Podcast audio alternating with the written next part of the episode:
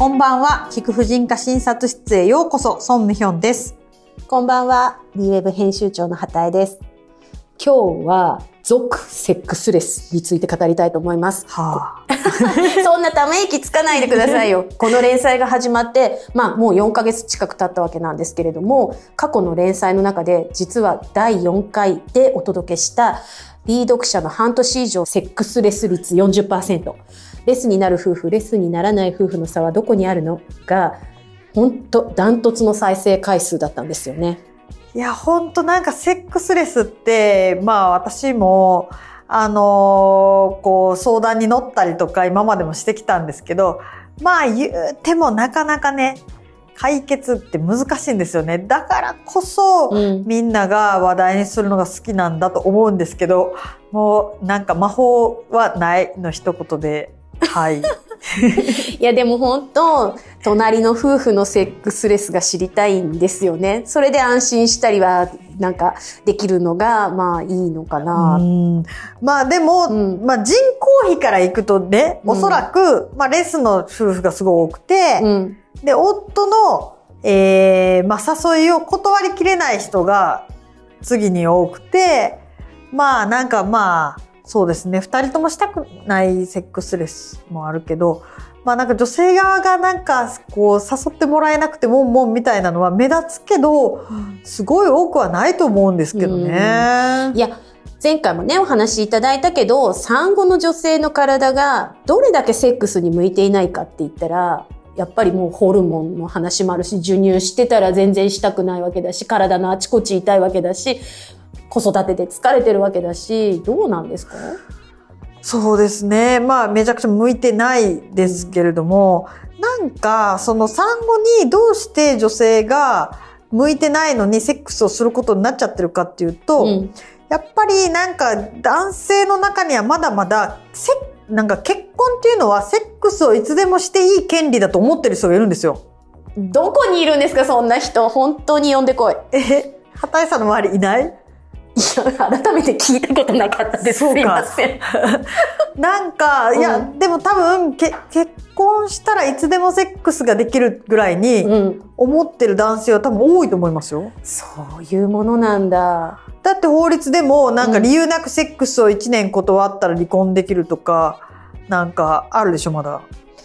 そうですよね。性的不一致が離婚問題になることってすごく多いんですよね。う。うんん。そうまあなんですね。ね、一応こうね、こう不倫っていうのは不法行為だから、もちろんそのセックス、性的なことが一致しなければ離婚理由になるっていうのはもちろん納得ができるんですけども、うんかといってやっぱりそれでなんか離婚、離婚しても OK みたいに言われると、まあそれはいろんなね、事情があるからどうかなとは思うんですけど、まあ女性の側からしても確かにもうそんな全然する気になれませんっていう産後の状態からとはいえいろんなこう仕事のこととか自分の年齢のこととか考えると二人目が欲しいよねみたいな事情も絡まってきたりとかしてなかなかこうセックスレスを克服するのっていろんな意味であのねこう身に迫るというか。そうですね。うーん。まあでも基本やっぱり前回の話もそうですけど、こう人間と同じ人とセックスは飽きてくる人が多いんですよね。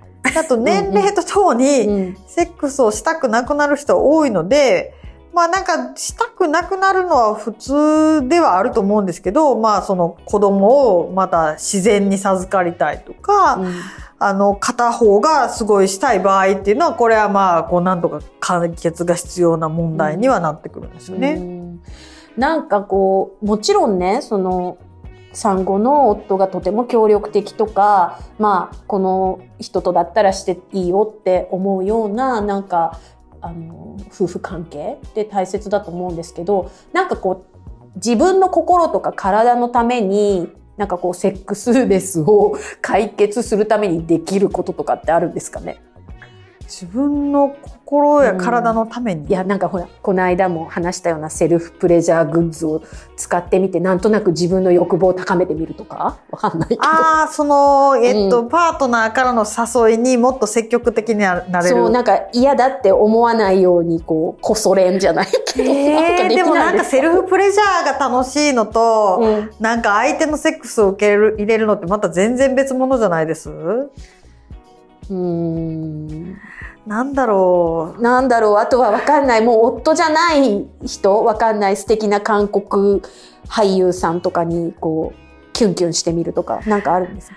うーん、まあ、あのこう、脳を性的に興奮させるために、いろいろな脳内おかずを駆使するっていうのは、まあ、ありではあるんですけども、それでそんな何回も毎回とかちょっと無理くないですか？いや、だって本当に前回も言ってたけど、セックスレスはもう永遠の課題？全然解決しないですようんやね。っぱりね、性欲が、なんか湧き上がる性欲を抑えたり、うん。性欲が全然ないところに性欲を起こしたりっていうのが、まあ難しいんですよね。なんかそういうち、それなんか。でもう、持って生まれたものなんですか？性欲の高って。多い少ないまあでもある程度、うん。こう、その人のもう性質っていうのはあると思うんですけどね。まあ、やっぱり前も言ったかもしれないけど、セックスをずっとしてる夫婦って、まあすっごい相性があったり、コミュニケーションがな良好だったりもあるけど、まあ、こう男性の性欲が本当に去るみたいで、本当に同じ相手と20年毎日セックスしてもいけるような、猿みたいって言いました、今。そう。そっか。うんそういう、まあ、極端に性欲が強いとかじゃなければ、だんだんこう減ってくるのが普通なんで。うんまあ、なので、基本、やっぱりどっちかが求めてるのに、ゼロ回答っていうのは夫婦としてどうかって感じなので、まあ、こう、何回かに一遍は応じるみたいな。そうですよね。感じですかね前に断ったら、次は自分からちょっと OK してみるみたいなのも大切よみたいな感じ？そうですね。うん。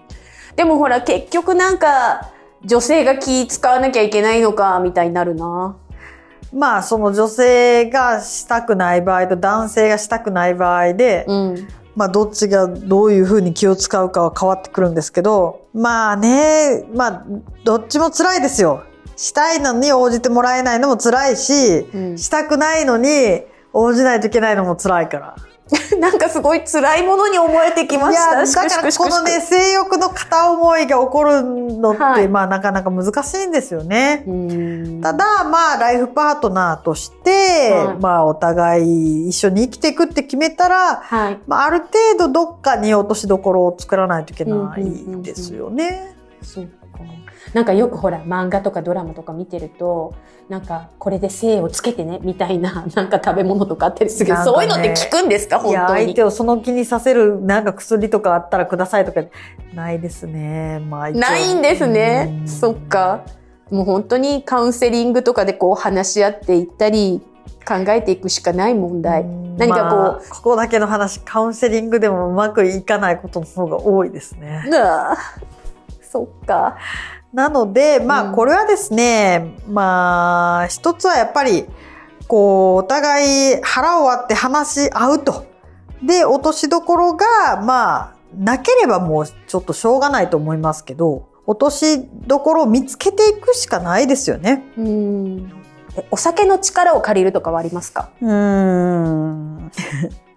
いや、まあ、も それがうまく聞いてみ働くるしかないみたいな。もうあた、うまく働く場合もあるだろうけれども、うん。まあ飲みすぎたらダメってことか。うん、そうですね。